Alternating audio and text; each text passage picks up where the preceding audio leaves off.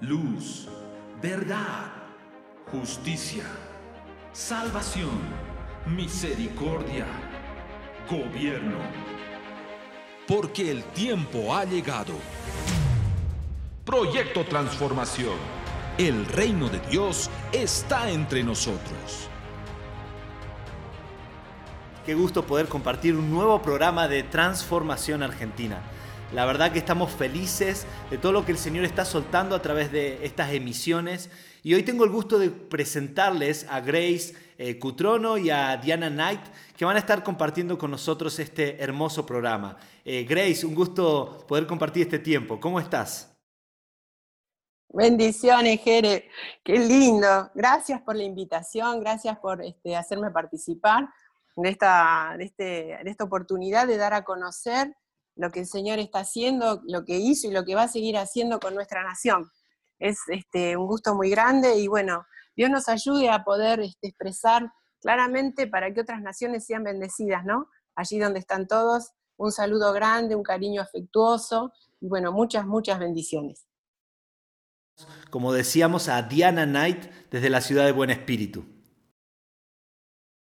Muchas bendiciones para todos, una alegría poder celebrar a un Dios que transforma nuestras vidas, nuestras naciones y estamos felices de estar con todos ustedes, que una voz realmente se suelte de parte de Él sobre todos nosotros. Amén. Para todos ustedes que nos están eh, sintonizando, ¿se han puesto a pensar lo que es un trauma?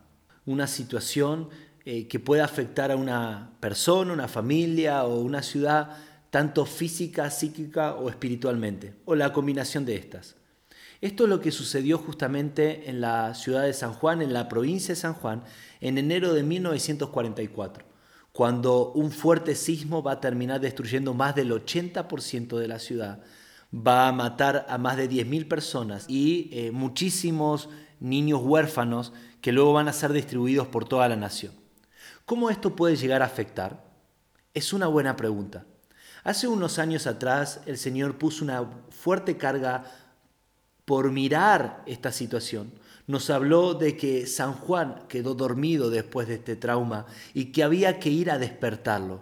¿Qué es lo que hay que despertar? ¿Cuánto puede llegar a afectar este terremoto a la historia de la nación y por qué era necesario que se comience por sanar este, esta situación, este trauma, para que el Señor pueda despertar un proceso de transformación en la nación argentina. Veamos a continuación esto y para esto le vamos a pedir a Grace que nos pueda ayudar a entender qué es lo que quedó dormido después de este trauma. Lo que quedó dormido en San Juan tiene que ver con el don redentivo de Argentina, que es lo que el diablo, eh, o sea, lo que el Señor revela que el diablo odia de Argentina, que es el don redentivo y que es el vino. Eso estaba oculto, eso no se sabía. ¿Y cuándo queda dormido eso? Bueno, ahí es donde nosotros eh, nos damos cuenta de que en septiembre del 2010 estábamos reunidos en la fiesta de las trompetas. El Señor nos habla del proceso de cuatro años para levantar a la iglesia de Argentina y ese proceso de levantamiento de la iglesia de Argentina debía comenzar en Pascuas. Entonces, desde septiembre hasta Pascuas eran exactamente seis meses, que eh, eran los seis meses de embarazo que tenía Elizabeth cuando María la va a visitar y Juan salta en el vientre de Elizabeth. Es decir, que nosotros proféticamente fuimos como Marías a la provincia de San Juan a despertar al espíritu de Juan a los seis meses de haber recibido la profecía. Ese eh, don redentivo eh, que tenía que ver con el vino había quedado, eh, digamos, bajo los escombros de un terremoto que se produce en San Juan en el año 1944, el 15 de enero de 1944, que destruye casi el 80% de la ciudad, produce la muerte de 9.000 personas y alrededor de unos 10.000 niños que son distribuidos por toda la nación argentina, quedan huérfanos estos nenes y son distribuidos por toda la nación, bueno, ahí ese trauma en el alma de la nación genera eh, lo que es un espíritu de orfandad, un sello de orfandad, que es el primer sello que nosotros teníamos que quitar para poder levantar a la iglesia de la nación. Vos sabés que vos estabas hablando acerca de todos estos huérfanos distribuidos sobre eh, o por toda la nación. Yo lo que veo es un manto de orfandad que quiere cubrir a la nación y ve una relación muy particular con el peronismo, ¿no? Claro, o sea, eh, justamente en ese terremoto es el, momento en el que se puede decir que empiezan a hacer el peronismo en Argentina, porque es donde se conocen Juan Domingo Perón y Eva Duarte de Perón. En ese lugar ellos se conocen y ese terremoto da lugar a una acción social eh, muy fuerte en alrededor de 10.000 niños que quedaron huérfanos después de ese terremoto. Entonces, cuando nosotros entendimos que el primer sello a quitar en, la identidad de, de, Rubén, para poder levantar a Rubén, el primer sello que había que quitar era el sello de orfandad, y el sello de orfandad tiene su comienzo en el terremoto de San Juan, cuando eh, esos 10.000 niños quedan huérfanos y son distribuidos a toda la nación, a toda la Argentina. Entonces, eso genera un trauma en la nación eh, y Dios revela en ese momento que ese trauma cayó la voz profética de Argentina y da comienzo a lo que nosotros después entendimos que eran 70 años de cautiverio, que, que se relacionan además esos 70 años de cautiverio con, eh, digamos, la, asociación que se hace con el nazismo en Argentina. ¿Me O sea, son varias cosas que, van tomando, digamos, que se van uniendo para eh, introducir a Argentina en una decadencia económica que, hasta el día de hoy la estamos peleando. Lo que siguió de alguna manera u otra, eh, las acciones en San Juan, yo por lo que me acuerdo, fueron, fueron dos. Eh, número uno, eh, la ciudad de San Juan está, eh, estaba rodeada, digamos, por 12 difuntos, la mayoría mujeres, pero había mujeres y varones. Y cada, cada uno de estos difuntos, que no son santos ni católicos ni paganos, son personas que murieron literalmente y tenían su santuario específico en 12 lugares distintos, como guardianes alrededor de San Juan. Entonces nuestra, digamos, eh, la primera acción fue eh, ir y, confrontar esos, digamos, esos altares de muerte alrededor de San Juan que estaban custodiando justamente la muerte que ocurrió adentro. La segunda acción fue eh, ya dentro de San Juan y fue ir a una plaza que está formada por los, restos de huesos y tierra, que es como un monte levantado en medio de la ciudad, pero que está formado por huesos y tierra, restos de, ese terremoto. Y ahí fue donde llamamos fuera, digamos, o, eh, liberamos de cautividad la voz que había quedado ahí adentro. En el medio de esto que, está contando Grace, digamos, del espíritu de orfandad y el manto que vos estás viendo, Jere, se levanta una falsa paternidad y maternidad, más allá de lo, político en, en Juan Domingo y Eva, eh, lo que se levanta es una falsa paternidad y maternidad de eso, que empezó a cubrir toda la tierra y que empezó a afectar años y décadas, ¿no? La nación. Estás en sintonía de Querigma Radio. Extendiendo el mensaje del reino de Dios a todas las naciones de la tierra.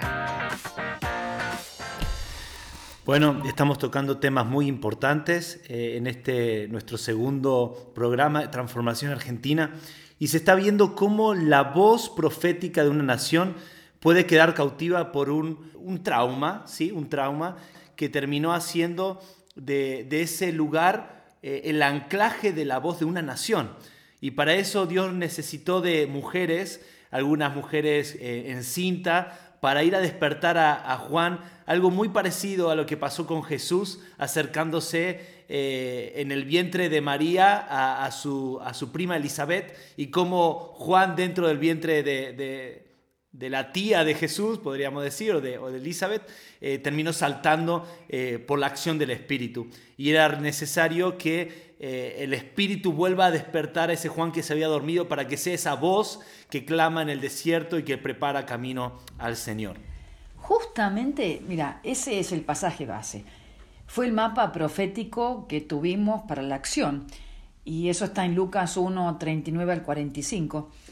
Y dice esto, en esos días María se levantó y partió apresuradamente hacia una ciudad en la región montañosa de Judá. Y entrando en casa de Zacarías, saludó a Elizabeth.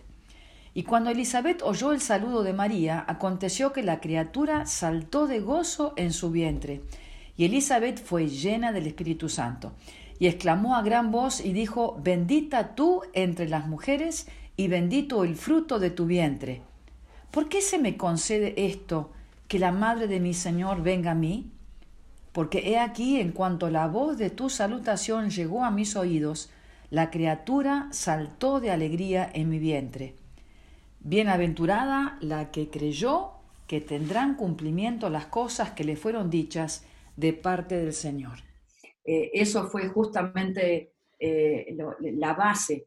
Entonces, lo que nos pide el Señor en ese momento, aún antes de entrar frente a estos guardianes eh, de, la cautividad de la voz, fue que no podíamos entrar eh, en San Juan, necesitábamos alguien que haga de puerta para poder entrar. Entonces, eh, nos quedamos en Mendoza, que es la provincia que está al lado. Y fue un, realmente algo prodigioso de parte de Dios, porque no estaba para nada organizado, fue un contacto divino que el Señor trae hasta Mendoza a un pastor de San Juan. Y en ese hotel de, Mendoza eh, se le explica a este pastor, eh, así en vivo y directo, eh, para qué estábamos en ese lugar. Y él hizo de puerta, oró por nosotros, nos habilitó la, la, entrada a la provincia de San Juan, que iba a ser al otro día, estaba planificado así, pero nos faltaba esto y Dios lo trajo a nosotros. Fue tremendo eso. Y entonces ya teníamos como una, una luz verde muy impresionante para poder eh, avanzar en esto. Entonces, eh, teníamos, por ejemplo, habíamos hecho, justo me, por eso contaba que me tocó casi un primer mapeo en ese momento, eh, había algunos datos específicos con coordenadas en particular que se encontraban muy fácil. Tenemos, por ejemplo, la difunta Correa, que bueno, es casi una mini ciudad donde, donde está esta entidad pero había otros difuntos y difuntas que estaban en un lugar eh, a mínimo dos horas de viaje en el medio de las montañas y no teníamos ni coordenadas ni sabíamos exactamente dónde ir, teníamos que llegar a un pueblo y, fue tremendo porque uno preguntaba por el difunto o la difunta y nos indicaban cómo llegar. Y se llegaba por este, caminitos, eh, bueno, de montaña. Eh, fue tremendo porque en, uno de los casos, eh, no me tocó a mí, pero un matrimonio que vino conmigo, eh, no solamente había que llegar a ese pueblito dos horas, sino que llegar al lugar de la difunta implicaba, creo que una subida de dos horas de mula a donde estaba, cosa que el tiempo no nos daba porque ya bajaba el sol y demás, pero se encontró una conexión justamente en un cementerio en el pueblo de abajo. Entonces fue toda una cosa tan impresionante guiada por el Espíritu Santo de encontrar esos lugares en el que me, nos tocó a nosotros ir como matrimonio, eh, ni bien llegamos a ese lugar en el medio de la nada, porque no había nada de nada de nada, solamente alguna cabra, algún animal, eh, y estaba este, este altar, y en el momento que llegamos nosotros, viene caminando eh, un hombre de la montaña, de la nada, en el medio, a las 3 de la tarde, por decirte algo, con todo el pleno sol de San Juan, febrero, marzo. ¿Y qué es lo que venía a hacer? Nosotros dijimos, bueno, ¿qué es esto que viene? O sea, ¿es, humano, es espiritual? ¿Qué es? Vino específicamente para tomar agua de un riachuelo que había ahí, para regar el árbol que estaba ahí plantado eh, en el medio de piedras en el altar a la difunta y vimos qué tremendo, o sea, esta persona eh, vino y después así como vino desapareció y se fue, pero su misión era eh, regar el árbol para mantener ese lugar vivo y pasó en, justamente en el momento donde estábamos nosotros ahí presentes para cerrar ese lugar y ese espíritu de muerte. Qué poderoso es ver la voz del Señor eh, guiando a los hijos justamente para ir a despertar la voz eh, profética de una nación que había sido enmudecida por un trauma. Eh, ¿Cómo ustedes ven el tema de las vestiduras y San Juan? O sea, cuando nosotros ponemos a hablar de San Juan, como con este tema tan interesante que el Señor está poniendo delante de nosotros, y una acción poderosa para ir a despertar aquello que se había adormecido o estaba dormido, eh, vemos que las vestiduras juegan un papel muy importante. Veíamos en un momento como cuando fueron tomados todos estos, todos estos niños que habían quedado huérfanos, un manto se extendió sobre la nación. Vamos a ver diferentes eh, pasajes en las escrituras donde las vestiduras muestran algo profético muy particular. ¿Qué conexión creen ustedes que hay entre las vestiduras y Juan? Algo muy particular es la vestidura de Juan, que sabemos que eh, se vistió como, como Elías, era, eh, digamos, y aún el mismo Señor dice, este es el Elías que había de venir. Y estaba vestido con piel de camello, o sea, con pelos, todo una vestidura de pelos y un cinturón de cuero. Y enseguida identificado con, eh, con Elías, que sabemos que Elías viene para confrontar al pueblo, es decir, si Jehová es Dios, ¿a quién van a servir? Bueno, Juan viene eh, con, un, mensaje indudablemente de arrepentimiento y de cambio de mentalidad frente a un sistema, y él viene vestido de esa manera. Es muy interesante que más allá de que el camello es un animal inmundo o no se podía comer, eh, la raíz de la palabra camello es carga. Entonces es interesante que Juan viene a traer una carga de parte del Señor, donde dice, vuélvanse a mí, vuélvanse a mí, tanto en la época de Elías como en la época de, eh, digamos, de Juan. Y parte de la acción profética que tuvimos que hacer eh, fue llevar un vestido nuevo. Ese, eh, o sea, no fue cuando íbamos al lugar de los difuntos, sino al otro día donde teníamos que soltar la voz en el medio de la ciudad de San Juan, teníamos que vestir todo nuevo. y esa era la acción profética, vestiduras, vestiduras nuevas en las 12 mujeres que formábamos parte de, de esta acción. Eso me llegó recién, estaba fijándome en el, un pasaje en Mateo 11, ¿no? Donde está el Señor diciendo, ¿qué saliste a ver? ¿Un hombre vestido con ropas finas? Mirá, los que usan ropas finas están en los palacios de los reyes. ¿Pero qué saliste a ver? ¿Un profeta? Sí, os digo, y uno que es más que un profeta. Entonces, qué tremendo las palabras que hace el Señor eh, respecto de, de Juan, y aún leyendo este pasaje, digo, realmente el Señor estaba introduciéndonos en un tiempo de, gobierno, algo que se iba a soltar y que iba a introducir estas vestiduras nuevas que estábamos portando, estaba soltando una voz para que entremos en un proceso de cuatro años, porque esto era la previa, donde comenzaba por ministrar orfandad, luego todo lo que teníamos prostituido y mezclado, lo que teníamos bajo desgobierno y lo que teníamos en esterilidad. Es muy particular algo que se acaba de soltar y es la implicancia de la voz. Y en este caso eh, se habla de la voz que clama en el desierto, preparar un camino al Señor.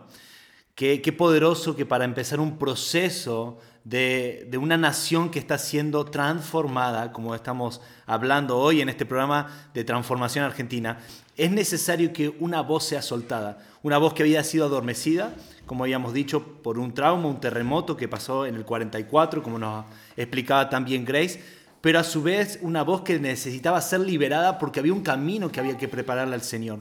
Y para que nosotros podamos llegar a cumplir todo lo que Dios había preparado para nosotros, eh, necesitábamos primero recuperar la voz que convoca a que se le prepare un camino justamente al Señor para que eh, Él pueda manifestarse en esta hermosa nación.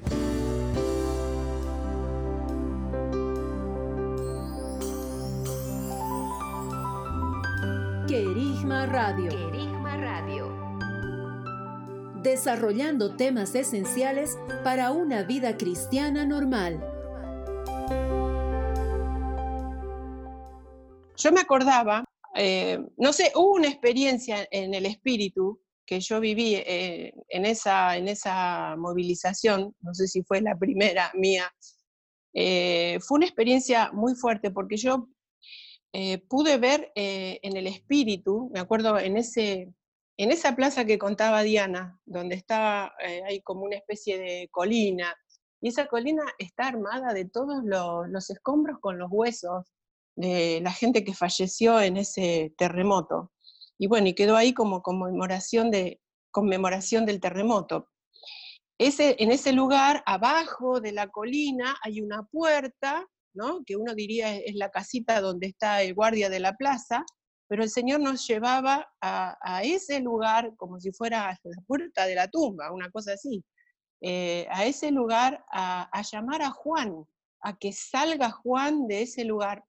Y si Diana recuerda, estaba ahí también ella, eh, yo empecé a sentir tal, tal desesperación dentro mío llamando a Juan que saliera de ese lugar y lo llamaba, pero con un clamor dentro mío tan grande que no sé qué habrá pensado la gente de alrededor, pero yo empecé a pedir, a, llamar a mi hijo. O sea, eh, sé que fuimos como María a visitar a nuestra prima Elizabeth, estábamos embarazadas y, en el vientre de Elizabeth Juan tenía que despertar, pero eh, yo empecé a llamar, porque esto es lo que yo viví en el espíritu, a un hijo mío que estaba abajo de los escombros. Eh, fue tan, tan, tan fuerte la experiencia que después cuando yo llego al hotel, eh, sigo viviendo la experiencia de ver a mi hijo debajo de los escombros. Eh, y vos sabés, Jere, que yo en, el hotel seguía viendo cómo con mis manos yo removía las piedras, porque mi hijo estaba, estaba vivo abajo de esos escombros, así lo vivía yo, y yo tenía que remover esa sangre y esas piedras para sacar a mi hijo de ahí abajo. Y vos sabés que eh, fue tan, tan fuerte esa experiencia que eh, es el día de hoy que yo no recupero mis uñas, ¿podés creer? O sea, tengo mis uñas lastimadas y las conservo lastimadas de, la, de, lo que yo viví en el espíritu, cómo, cómo el cuerpo eh, refleja lo que hacemos en el espíritu, ¿no? y por eso para mí quedó tan, tan grabado, tan fuerte el tema de, despertar a Juan y de que comience eh, la voz profética a fluir nuevamente en Argentina. Porque el tema es que eh, al haber callado la voz profética, eh, al haber puesto un sello de orfandad sobre la nación, lo que se le quitó a la nación es que conozca su identidad. una de las cosas que a mí el Señor me habló cuando, me acuerdo, ya teníamos en claro que había que quitar un sello de orfandad, me acuerdo que en casa yo le dije, Señor, ¿y qué hacemos para quitar un sello? ¿Cómo se saca un sello de orfandad? Y yo escuché clarito, habla de identidad. O sea, lo que contrapone a la orfandad es conocer eh, la identidad, quién es, quién, quién es uno en Dios, eh, tu identidad de hijo y, de quién sos en el Señor, en Cristo, ¿no? Entonces, bueno, eh, ahí es donde se comienza a trabajar el tema muy fuerte de la identidad de Rubén, que entendimos que era, digamos, el diseño que Dios tenía para Argentina porque refleja, refleja tremendamente al alma de, Argentina, al ser del argentino, al antidiseño y y a, cómo, a cómo el enemigo daña a una nación conociendo el diseño que tiene la iglesia en Cristo, ¿no? ¿Qué es lo que el enemigo hace para dañar a una nación? Entonces, eh, fue, eh, fue tan, tan vívido, tan fuerte eh, todo lo que se vivió a partir de despertar a Juan, es como que proféticamente también se despierta la iglesia para empezar a conocer a partir de la identidad un montón de cosas que, que, fueron dañando a la nación sucesivamente para después poder pelear por ella. Con esto viene una pregunta que casi esa afirmación es, ¿acaso podemos eh, despertar a la iglesia de una nación sin entender eh, justamente el diseño de esta? Eh, creo que la respuesta básica es, no, o sea, necesitamos pelear por el diseño de una nación.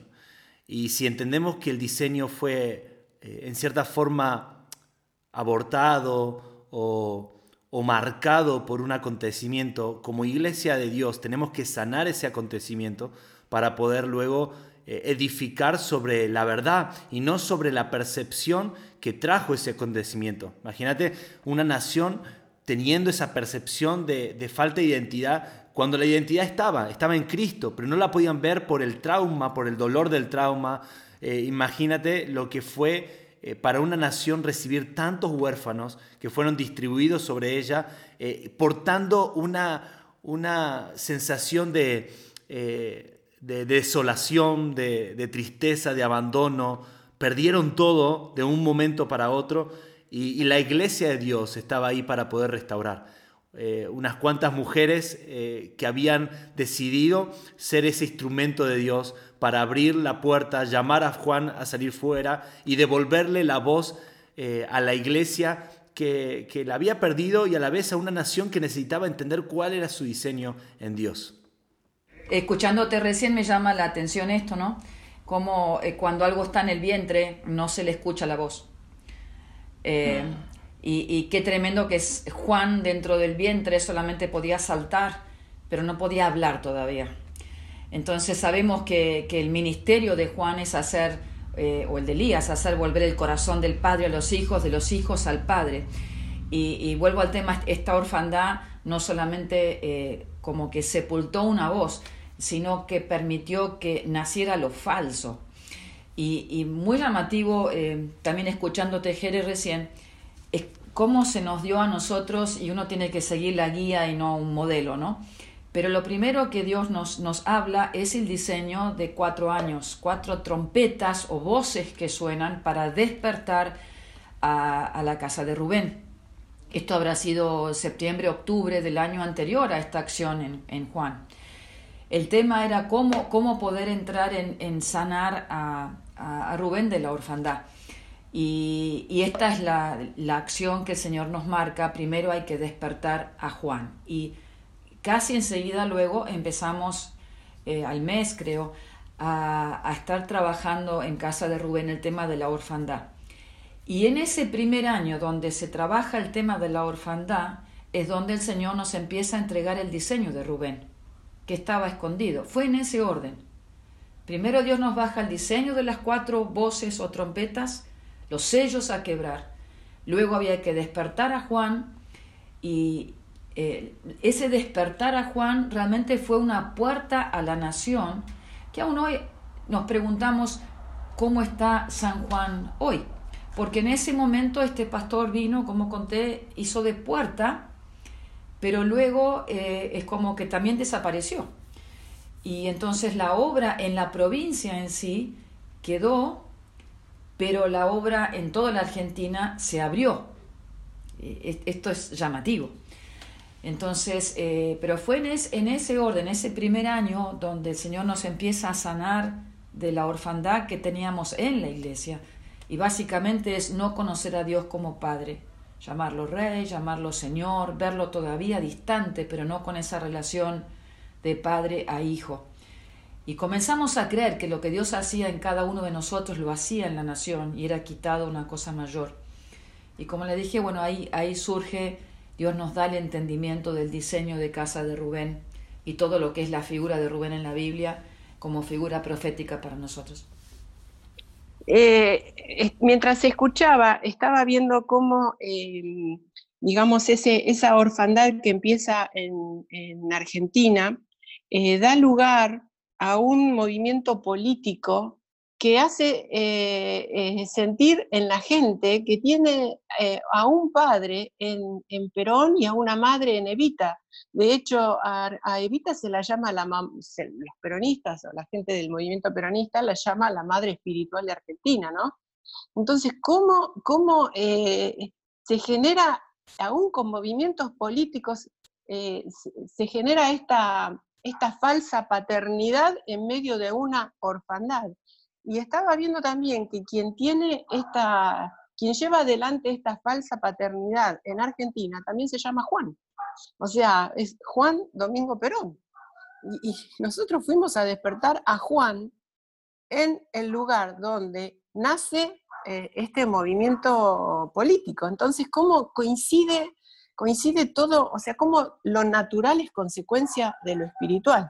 Entonces, eh, poder ver desde, desde un mapa grande, desde un mapa amplio, lo que ocurre en una nación, cómo se vincula con lo espiritual y con el diseño y el antidiseño que, se pueden este, gestar. Eh, también tomando en cuenta, eh, en medio de, esto que estás compartiendo, el tema de, de Tiatira, uno de los temas que el Señor soltó en una intercesión donde empezó a hablar de, San Juan, eh, llamó a, a, Tiatira, ¿no? Y Tiatira uno ve en Apocalipsis como tiene una cosa contra ella y es que toleraba a esa mujer llamada Jezabel. Eh, vamos a ver a Elías peleando justamente contra esta imagen, contra Jezabel, que quiere pedir su cabeza, eh, tomando en cuenta que Juan el Bautista es el Elías que iba a venir, ¿no? Y cómo ella se levanta con un amedrentamiento para que la voz sea callada. Entonces, qué particular eh, ver que, que algo se termina gestando en San Juan después de todo este terremoto y se levanta una voz, una voz seductora que quiere eh, a través de la manipulación hacer de, muchos hijos eh, o de muchas personas hijos de ella. Es interesante porque Jezabel no tiene hijos propios, termina adoptando hijos de otros. No tiene un vientre espiritual, termina tomando vientres prestados y vamos a ver eh, que se termina soltando una voz muy particular. De hecho, creo que en la historia Eva Perón no pudo tener hijos, naturalmente, pero sí se hizo de un montón de hijos espirituales eh, en toda la nación. Se llamó ella madre, tanto ustedes recordarán ese, esos cuadernitos cuando le enseñaban a, escribir a los niños y cómo se, le hablaba de mamá Eva, ¿no? Eh, mi papá tal cosa, pero Eva tal otra, ¿no? O sea, eh, y todo el tiempo resaltando una imagen que quería anteponerse a, la, figura de Dios. O sea, vemos un diseño que quería atentar contra el diseño perfecto de Dios como Padre. Y, creo que hoy estamos sacando a la luz algo que de repente lo sabíamos, pero hoy se está proclamando a los aires de que tenemos un verdadero Padre, eh, el cual es nuestro Dios. Él engendró a esta nación, Él engendró a su iglesia y Él desea que todo, eh, todo llegue nuevamente a conectarse con Él. ¿sí? Me viene el hijo pródigo. ¿sí? No puedo dejar de pensar en el hijo pródigo, como había un hijo fuera de diseño que regresa a la casa del padre. Yo veo un Rubén volviendo a la casa del padre, saliendo de su condición, y lo primero que el Señor hace es, eh, después de abrazarlo y llorar eh, con él, es cambiarle las vestiduras. ¿sí? Eh, cambiarle las sandalias, ponerle anillo y devolverle un lugar en la casa. Y encontrábamos eh, aquí en, lo que, en esta primera acción en San Juan que la casa de Rubén estaba eh, recuperando posición a través de la voz y estaba siendo revestido eh, al mismo tiempo que estaban quitándose ese manto de orfandad y toda esa vestidura que lo había marcado por tantos años, y al tener ese manto de orfandad miró alrededor y vio a Perón, vio a Eva y dijeron, ah, he aquí mis padres, cuando eh, el padre estaba, estaba y siempre estuvo, sin embargo ese velo de orfandad no dejaba que eh, la nación vea al padre. Querigma Radio despertando la intercesión, despertando la intercesión en unidad y acuerdo con intercesores de todas las naciones, todas las naciones.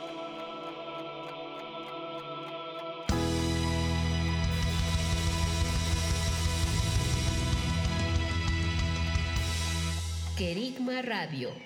Bueno, continuando con este tema tan interesante, quisiera preguntarle a Grace, ¿qué pasó después de estas tremendas acciones eh, allá en San Juan. ¿Qué pasó con la provincia? ¿Se vieron frutos de todo esto?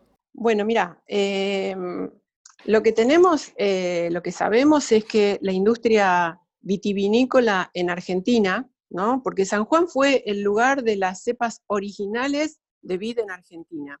Entonces, eh, lo que sabemos es que la industria vitivinícola de San Juan tuvo un repunte, lo mismo que la industria vitivinícola de Mendoza. Entonces eh, hubo ya eh, posibilidad de volver a exportar los vinos, de que sean reconocidos y aún premiados en el mundo. Eh, hay certámenes mundiales donde vinos argentinos empezaron a ganar nuevamente premios. Entonces, la naturaleza responde a la acción espiritual de los hijos. Ahí lo podemos ver. Y lo otro que te puedo comentar también, ya a nivel personal, porque es algo que, uno lo vive y no, no, no, como que no lo, no toma este, verdadera dimensión de lo que va haciendo, ¿no? Porque como hijos somos guiados. Y después nos damos cuenta de que sí, que el Señor nos guió y estamos en cosas que ni pensábamos estar. Eh, o sea que yo tengo a, mi esposo, es empresario, y bueno, y él, y él empieza a tener el deseo de, o sea, él tiene agencia de autos, pero sin que yo le diga nada, él empezó a tener deseos de comprar un viñedo. Así que eh, agarró y se fue a comprar un viñedo y hoy yo que estoy eh, como parte de la iglesia y, de, un, presbiterio, por la gracia y misericordia de Dios, ¿no? Eh, bueno, mi esposo compró un viñedo, nosotros tenemos un viñedo en San Juan y eh, la esposa del ingeniero agrónomo que administra ese viñedo es una catadora profesional de aceites de oliva, es jurado mundial de aceites de oliva, y ella artesanalmente empezó a producir aceite y ese aceite que ella produce este año fue premiado como uno de los mejores del mundo fuera de los aceites de oliva de España, Portugal e Italia. Es decir, que el aceite de oliva que se está produciendo en San Juan está premiado mundialmente también. Es decir, son cosas que uno dice, bueno, eh, está bien, no, no, son cosas que ocurren cuando la naturaleza responde al espíritu y a la voz de los hijos.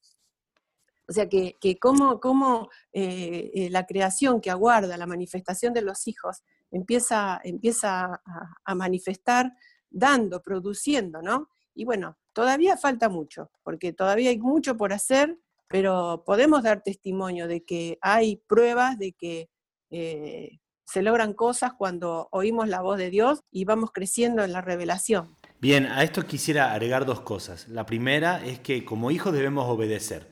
El fruto lo va a dar el Señor.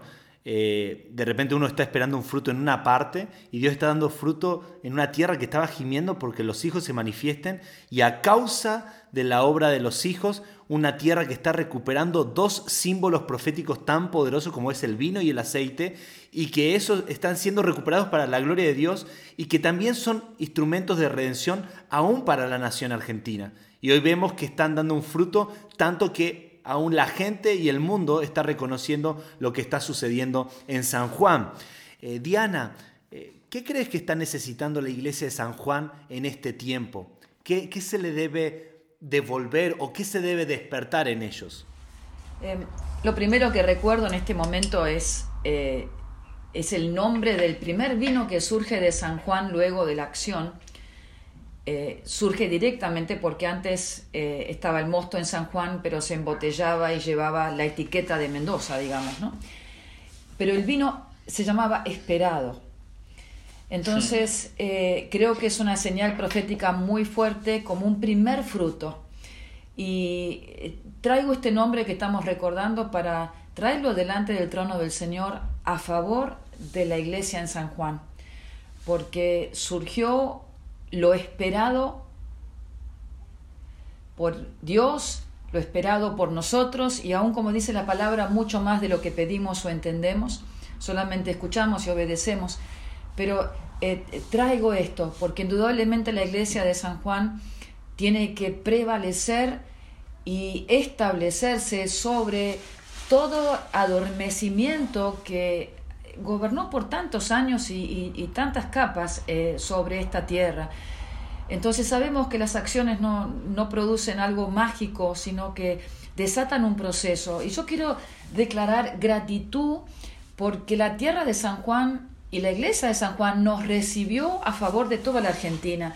Entonces, eh, yo quisiera también como parte de Casa de Rubén decir que oramos a favor de la iglesia de San Juan para que despierte en la plenitud de su llamado, de su elección, de su manifestación, de la revelación de Cristo en la iglesia, de tal manera que se pueda sacudir todo manto de control, de desgobierno, de manipulación y que la verdadera voz profética que nace del corazón del Padre pueda escucharse en la provincia de San Juan y se despierten los hijos y las hijas que se sacan de encima la esclavitud del temor, la esclavitud de la falsa paternidad o maternidad, la esclavitud del, del, temor en general, porque todo lo que es temor nos ata a la muerte. Sabemos que el imperio de la muerte eh, nace en, justamente en los temores.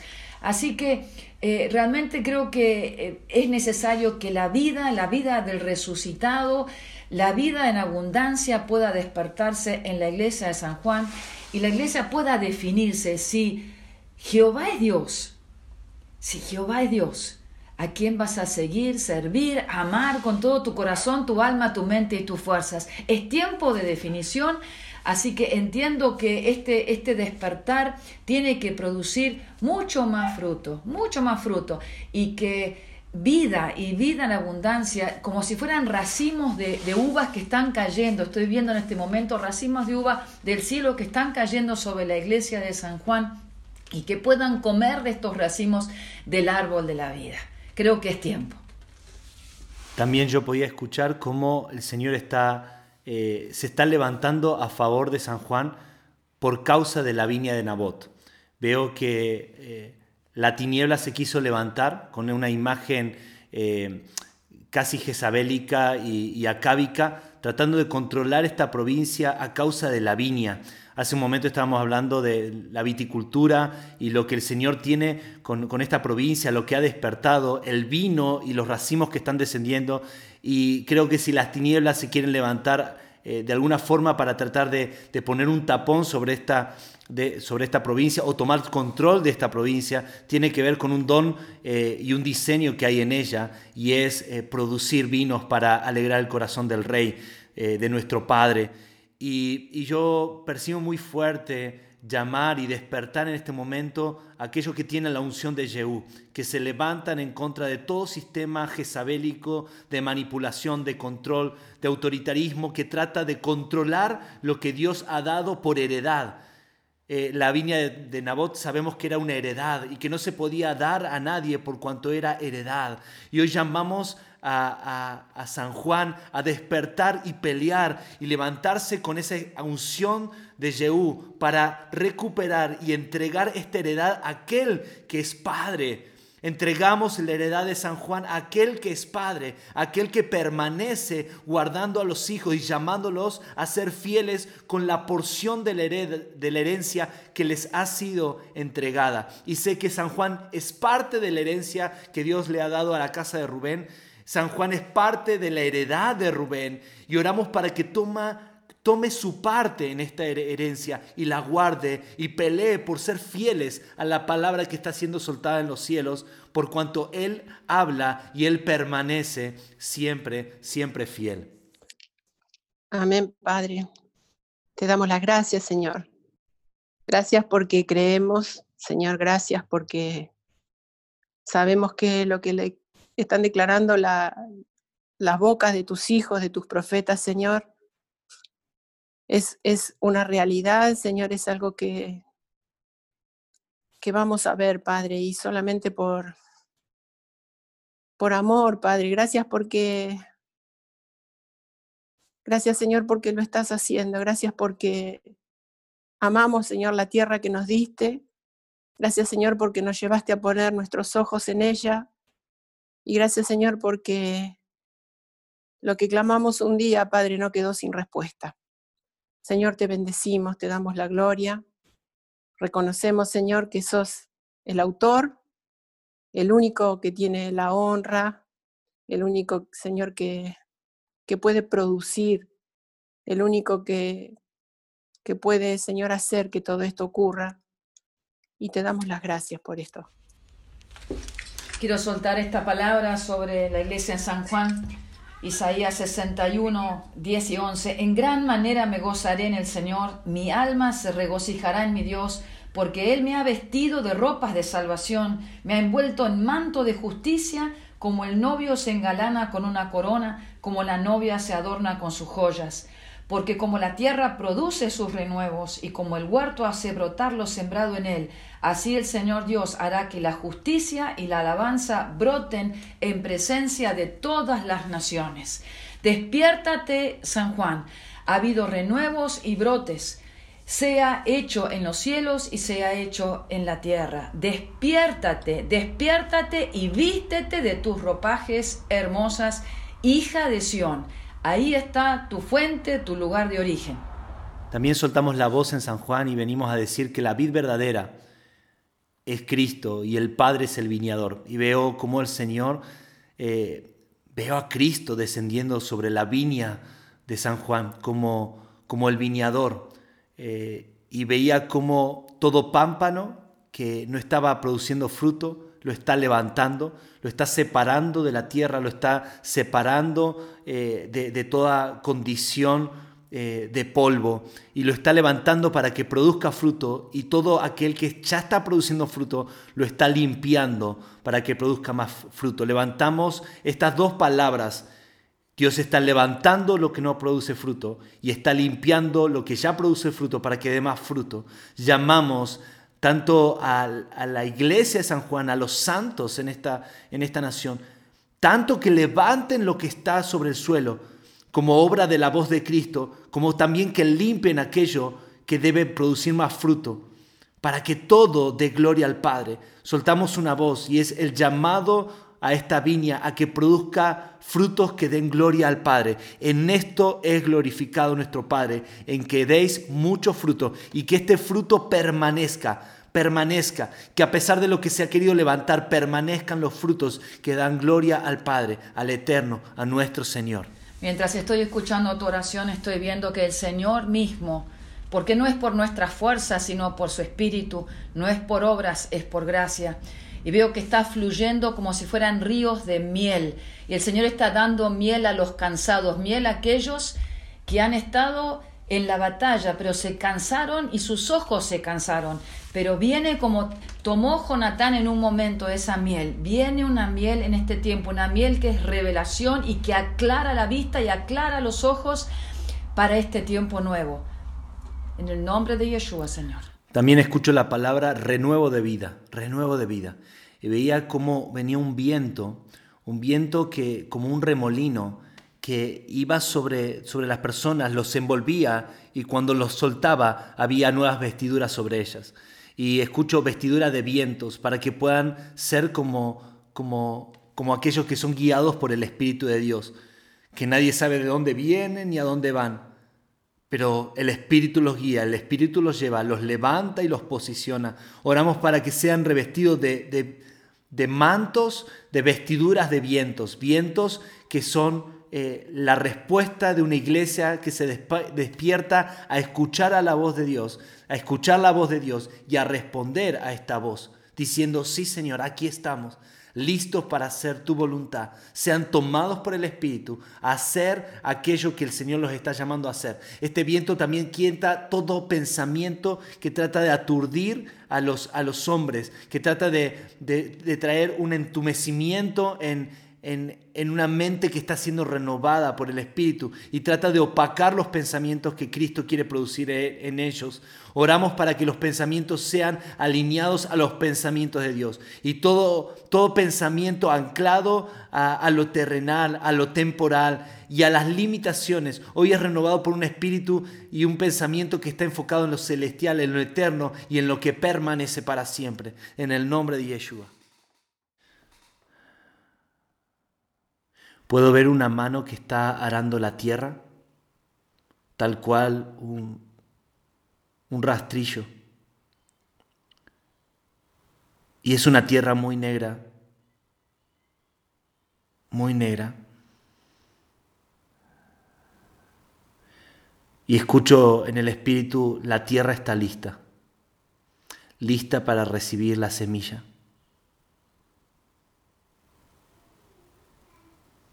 Y de repente veo cinco sembradores en un gran campo, separados por unos 20, 25 metros de distancia entre uno y otro, y están avanzando a la par, soltando la semilla, soltando la semilla. A su paso la semilla está siendo lanzada en la tierra que ya está lista. Y escucho, son los cinco ministerios que vienen a edificar el cuerpo de Cristo, que vienen a soltar la semilla, la voz de Dios, que le da vida a una tierra que está lista para recibir la voz. Padre, así como fue llevada cautiva la cautividad y fueron repartidos los dones a los hombres, hoy se despierten dones que bajo el manto de humildad del Cordero se levanta para servir al cuerpo de Cristo, no para ser servidos, sino para servir, que con humildad y con sencillez Vienen como apóstoles, como profetas, como evangelistas, como pastores y como maestros a darle fuerza a esta tierra, a soltar la semilla, la palabra de Dios, que va a dar fruto y va a dar fruto en abundancia, que va a hacer que la tierra que está lista para recibir la palabra buena y agradable, perfecta, pueda recibirla en este tiempo, pueda recibir esta palabra que viene de parte tuya. Activamos estos ministerios que no se enseñorean, sino que vienen a servir al cuerpo de Cristo, que se levantan como hombres, como mujeres, que ponen la mirada en el eterno y con el mismo carácter de Cristo trabajan en una tierra que necesita de la voz del Padre para volver a ser un huerto, un huerto que da fruto, un huerto regado, un, campo que multiplica lo que Dios ha dado al ciento por uno. En el nombre de Yeshua. Si mientras orabas recién veo que la voz ha entrado, hay oídos que oyen y están saliendo aquellos que se habían escondido bajo el enebro o dentro de cuevas y ya han salido, no es que están, ya han salido, porque hay oídos que oyen lo que el Espíritu está diciendo a la iglesia. Y el cuerno está siendo llenado de aceite porque el largo camino les queda por andar. Hay una velocidad, lo que era lento, ahora es como que toma una velocidad en el espíritu para cumplir con la obra para la cual fueron llamados. Padre, y así como la memoria de San Juan fue recuperada con esa acción que se hizo años atrás por todas estas mujeres valientes, hoy día se le devuelve a la iglesia de Cristo la memoria de la tarea que tienen sobre el territorio. Veo un rollo que se está abriendo delante de la iglesia y en ese rollo está escrito lo que el Padre preparó de antemano. Tiene que ver con su diseño, tiene que ver con su asignación y tiene que ver con los dones. Y veo piedras que cayeron sobre el territorio. Veo doce piedras que cayeron en el territorio y tiene que ver con la manifestación de, algo completo, tiene que ver con puertas que se abren para que el rey se manifieste, tiene que ver con cimientos que se establecen para que lo verdadero sea edificado sobre Cristo, tiene que ver con, con hombres y mujeres que se levantan creyéndole al Señor y que esa fe es contada por justicia. Oramos para que los hijos de Dios encuentren, encuentren el camino de regreso a la casa del Padre donde este rollo se ha abierto para que los hijos vean en el ambiente correcto, bajo la, la paternidad de Dios, lo que Dios ya ha puesto sobre ellos. Que toda condición, toda condición fuera de la de ser hijos, hoy sea quitada como un manto, como un vestido, se quita de una persona y sean revestidos de la identidad de hijos, hijos que saben lo que está en el corazón del Padre, que saben que hay una mesa donde se nutren de todo lo que el Padre pone en ella, pero también que se paran como hijos que saben que tienen una tarea e, y van a la tierra a trabajarla por cuanto, no porque el, Padre eh, necesita decírselo, sino porque ya saben en su interior lo que el Padre ama, lo que el Padre anhela, lo que el Padre espera llamamos a los hijos en San Juan, levanten vosotros vuestras cabezas y se levanten estas puertas eternas para que entre el Rey de Gloria y encuentre en la viña de San Juan una viña agradable, donde los frutos dan gloria al Padre y donde los aromas llenan de risa el corazón del Padre. Se escucha una voz del Padre sobre toda la provincia, dice, gracia, gracia, gracia. Señor, gracias. Gracias, Padre, por este amor. Señor, gracias. Porque tu corazón, Señor, está en nosotros y, y por este corazón, Señor, y por este amor que tenés hacia aquellos que no encuentran su destino, Señor, que no encuentran su camino, que no encuentran su propósito. Padre, tu voz, tu voz, Señor, tu corazón, tus brazos, Señor, los atrae, los llama, Señor, los convoca a entrar en casa, a entrar, Señor, en esta, en, en esta atmósfera, Padre, donde se revela, Señor, el lugar, se revela, Señor, el llamado, se revela la vida. Señor, en el nombre de Jesús, Padre, en el nombre de Jesús, Señor, yo llamo en esta hora a venir al Padre, a venir a la mesa del Padre. Yo llamo, Señor, a aquellos que todavía no encontraron, Señor, el camino, el propósito, el sentido de su vida. Yo los llamo a venir al Padre. Yo los llamo a venir a sentarse a la mesa, a escuchar, a compartir, a sentir, a experimentar el latir, la voz, el corazón, el amor que el Padre tiene, porque es el Padre el que engendró y es el Padre el que da la vida. Y en Él está la vida. Y yo llamo a la vida en Cristo, a la vida con propósito en Cristo, a venir a los hijos de esta nación, a los hijos de esta nación en Cristo, a los hijos, yo los llamo a venir. En el nombre de Jesús, vengan, vengan los niños, vengan, vengan, porque en esta casa, en esta casa está la vida. En la casa de mi Padre está la vida y yo los llamo a venir.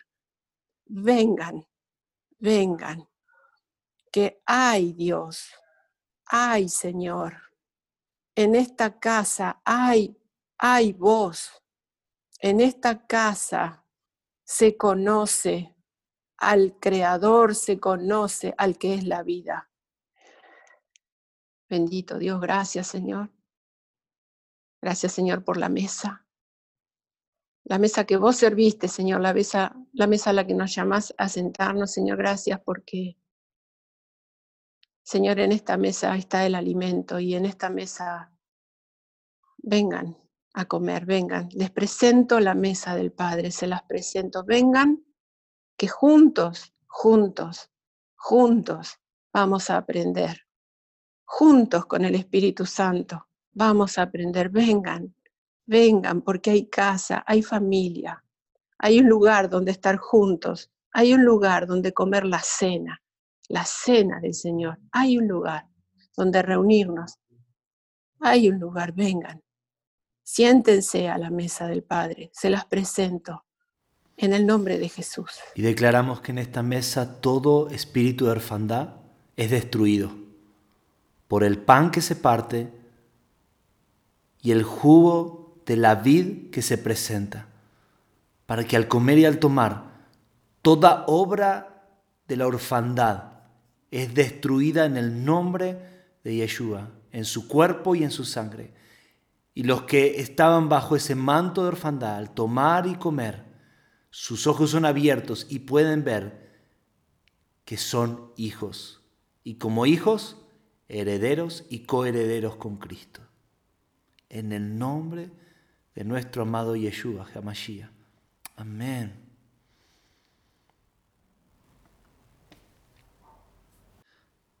También estoy viendo una mesa que se pone sobre San Juan con un hermoso mantel blanco y cuando se dijo, hay mesa en San Juan, se acercaron varios ángeles a poner sobre la mesa manjares deliciosos. Y veo que esta mesa es un llamado a la iglesia de Cristo a sentarse porque el Señor le ha preparado mesa para que los ojos sean abiertos y los hijos vuelvan a ser hijos. Sean hijos.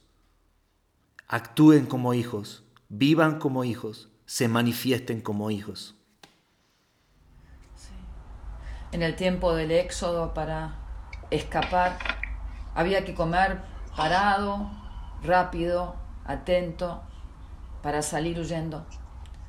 Tal cual estos niños que tuvieron que salir, que estar parados, que salir huérfanos en trenes para ser distribuidos y no sabían ni a dónde iban.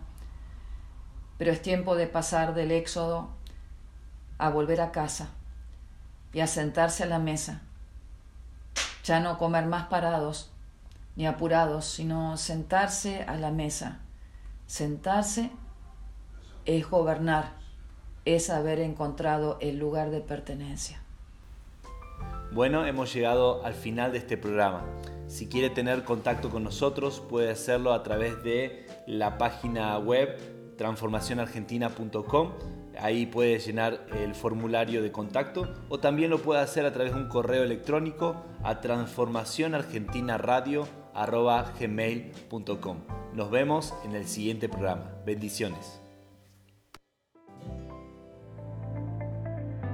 Declaramos a una voz pero la tierra estará llena del conocimiento de la gloria de Jehová, como las aguas cubren el mar. Ha sido un tiempo de conocer cómo el reino de Dios se establece en la tierra. Será hasta un próximo programa.